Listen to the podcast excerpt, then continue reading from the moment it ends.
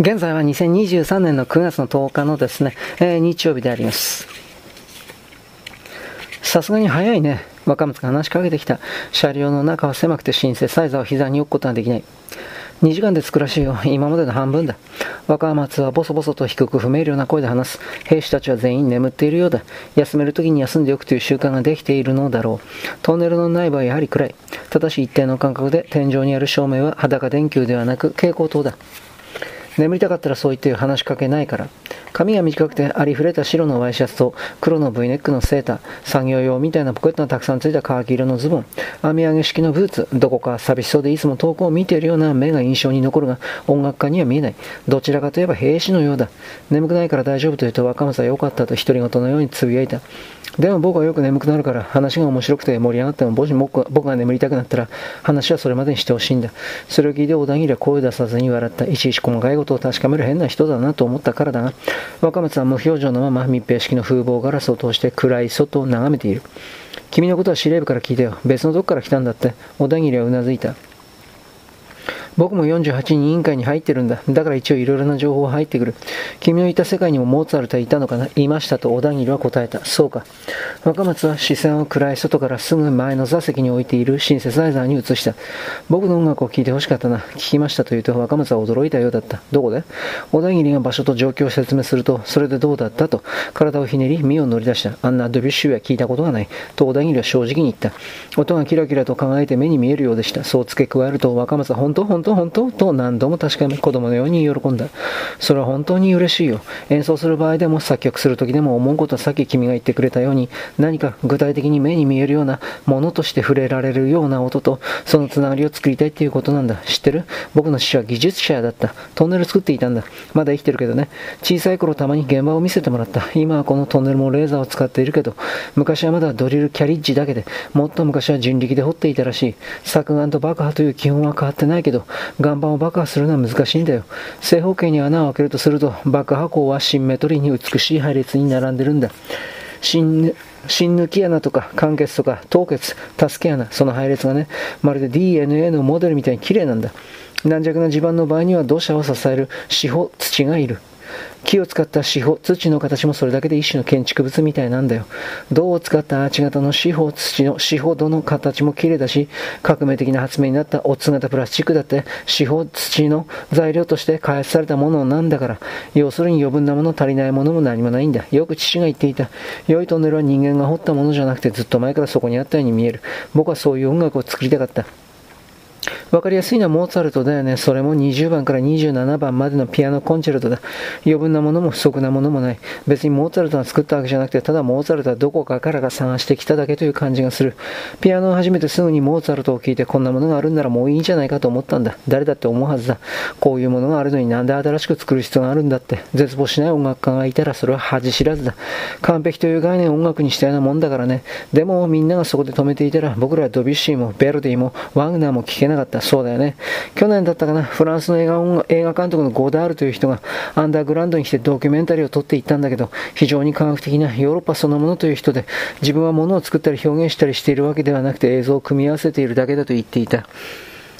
組み合わせなんだ。と、とてもわかりやすいね。僕も同感だ。爆破口の配列も CG 法の形も組み合わせだ。組み合わせ方なら無限近く存在するだろう。モーツァルトとは別の組み合わせだってあるかもしれない。シンプルな組み合わせから恐る恐る出発して、少しずつその組み合わせが複雑になっていく。アイディアが出るとか発想がひらめくとかそんなものじゃない。昔父がやっていたことと同じだ。地質とトンネルの長さと大きさを考えて、何百回何千回と計算尺を使う。家庭法と消去法で数学を解くように何かを明確にしていく。そういう作業の時には快感も興奮もないんだよ。M16 で敵を狙撃する方が1万倍面白い。そうやってある時がやってくる信じられない瞬間だ。まるでそれまで波一つ立たなかった静かな湖から恐竜が現れるように音楽が出現する。作り上げるとか出来上がるのではない。突然目の前にずっと以前からあったものがたまたま姿を現すように出現するんだ。あとはマシンになって形を上げ上げるだけでいい。すごいのはその出現の瞬間だけた。スリルがある。僕もれっきとした兵士なんだけどね、M16 でも AK でもいい。フルオートで撃って相手の頭がメロンみたいに吹き飛ぶ時ってなんかあるよね。すごいものがある。あれよりすごいものはそう多くないね。でもその出現する瞬間っていうのはスリリングだよ。いい勝負かもしれないな、戦争と。うなずきながら小田切は聞いていた。若松が話していることは半分ぐらいしか理解できなかった。だが若松は別に分かってもらえなくてもいい。自分のことさえとにかく喋ってしまえばすっきりするといった話し方をしなかった。丁寧に言葉を選びながらできるだけ分かりやすく話そうとしているのは小田切には分かった。間違いないと小田切は思った。こいつがあのドビュッシーを弾き、あのバレエのための複雑極まるビートの音楽を作ったんだ。個性が強いオーラとなって届くわけではない。こいつの中に他の人にはない制作工場のようなものがあるわけではない。ただこいつは意志を持っている。未だ形のないものに形を与えようとする意志。小田切にはその意志が光り輝くものとして目に見えるようだった。ちょうど若松の弾くドビュッシーの音が光の粒子として目に見える気がしたのと同じように。コンサートでは新曲をやるからぜひ聴いてほしいな。リヒャルト・シトランスのメタモフォーゼにビートをつけたんだ。演奏は1時間かかる。気象転結もヘチマもない。クレッシェンドなんだ。厳密で圧倒的で巨大なクレッシェンド。稽古すごいよ、多分。その時話してしばらくすると若松は眠ってしまった。同じ感覚で蛍光灯がついているのは目に入ってくるだけで他には何も見えない。小田切も狭い座席で体を車両の壁にもたれさせて目をつむったが、松田は勝因が頭に浮かんできて眠ることができなかった。何気ない仕草や顔の表情まで克明に覚えていたんです少し驚いた。あの白い腕、薄暗く夜が演出されたプラスチックの通路を並んで歩いた時のサンダルの音、ビニールのサンダルの先から少し覗いていたペディキュアのない足の爪、不思議な曲線だ、と思ったふくらはぎ、ピンクのセーターを透かしてかすかなシルエットになって見えた背中の綺麗なライン、それらは皆2000メートルの地下にあって、小田切を干渉の渦に飲み込んだ。ポケットから磁力計を出してスイッチを入れて黒いボタンを押してみた。2.473308という数値が出た。小田切はその液晶の表示板を長いこと見つめていた。若松に腕をつかれて目を覚ました時、その奇妙な雰囲気のプラットフォームに、すでに兵士たちが銃を構えて警戒態勢で整列していた。水野少尉の部隊とは別に20人近い兵士たちがいて、同じように完全武装でプラットフォームに並んでいる。駅の警護部隊だろう。外側から風防が開けられ、若松に続いて降りると一人の兵士がガスマスクを手渡した。ゆっくり吸って強く吐き出すんだ。シンセサイザーを肩にかけた若松がそう教えてくれた。ゴムの匂いと感触、視界が狭くなって呼吸音が増幅されて聞こえた。小田切たちが乗ってきたジェットコースターに似た車両には木や金属の箱が積み込まれている。手袋をはめながら水野少尉が近づいてきた。南富士へ行くんだったな。小田切はうなずいた。コンサートの後我々が同行する。コンサートまで一緒にいてくれ。それを聞いて若松が軽く肩を叩いた。よかったな。ものすごいクレッシェンドを聞けるぞ。プラットフォームの空気はひんやりとして湿っていた。コンクリートの床は濡れている。松田少尉の母親が夜の間にスニーカーを洗って乾かしてくれていた。洗いたての乾いた靴がこれほど快適なものだと小田切は知らなかった。しばらく歩くうちに蛍光灯が裸電球に変わってガスマスクの視界が限られているのではっきりしないが、何かの跡地のように開けた場所に出た。さらに歩いていくと地面のところどころがぬるぬるしてきた。オイルがこぼれているのか、苔が生えているのか、滑らないように腰が引けた歩き方になった。それが不安がっているように見えたのだろう。後ろ歩く若松が声をかけてくれた。別に化学兵器で襲われるわけじゃないよ。大昔の地下工場なんでガスが少し発生してるだけだ。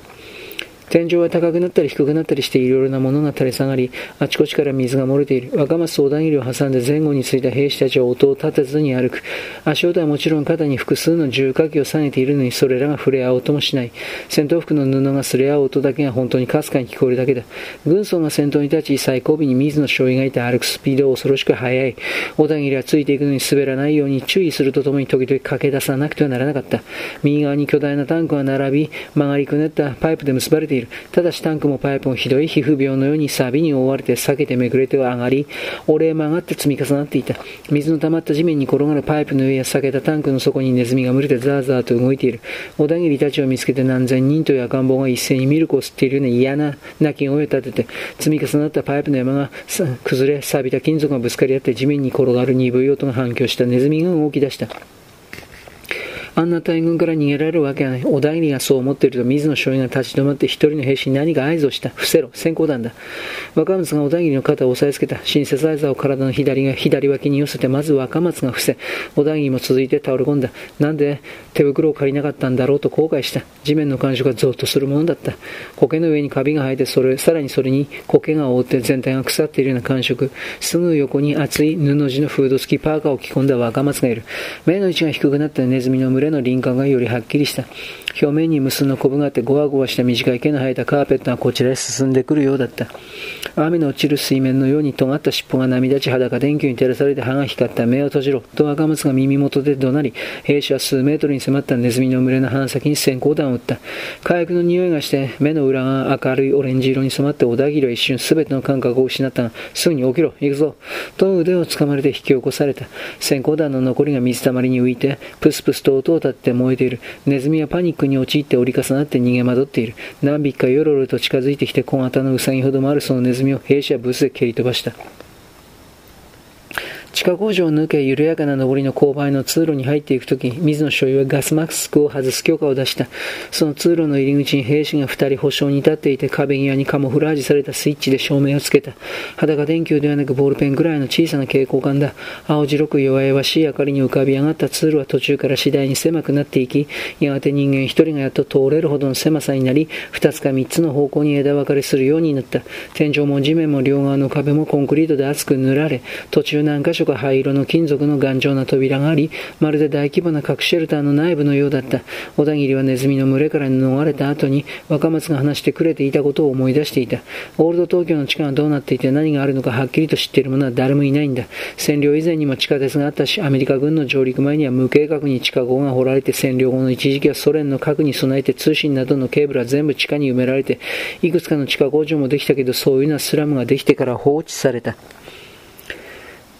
だから今はいくつもの層に分かれた迷路になってる。ネズミだけじゃなくていろんなものが住み着いているが信じられないことに人間もいるんだ。スラムの路上にも大勢の不老者がいるが地下にいる連中はこれはものすごいよ。人間とは言えないかもしれない。退化してるんだ。もちろん視覚は失われているし言葉も喋れない。僕は一度見たことがある。攻撃性はなくて地面に落ちた怠け者のようにぐにゃぐにゃと這いつくばって生きてるんだけど光が嫌いらしくてライトを当てると怖がって声を出すんだ。あんな声が人間から出るなんてそれまで想像したこともなかった。その声を聞いた後何十回と夢の中に出てきてうなされたよ。二度と聞きたくないね。大化というものがどういうものかわかるよ。進化するのに意志が必要かどうかなんてわからないし、進化の価値も一口では言えないけど、対価はひどい。生きる意志を根こそぎ奪ってしまうような声だった。恐怖というよりも恥みたいなものにまみれた声でね、ネズミの鳴き声の方がはるかにマシだよ。